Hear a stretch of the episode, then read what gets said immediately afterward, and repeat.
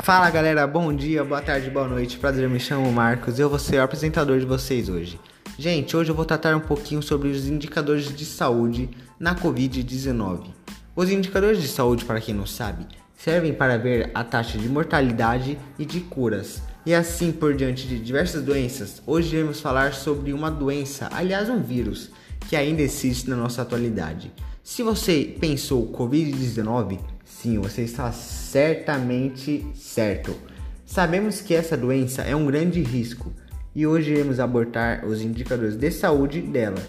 E pelo menos na região do Brasil, já houve 6.728.452 casos confirmados, 5.966.118 casos recuperados, 178.995 mortes.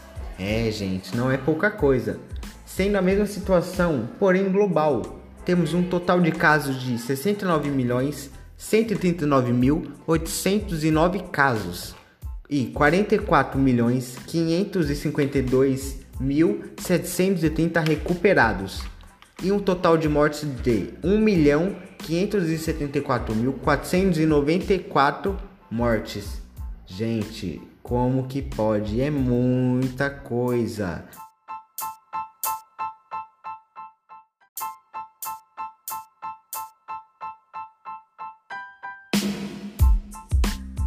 Agora corre lá, acesse o nosso vídeo que a Giovanna e o Guilherme está, estarão tratando mais a fundo do tema.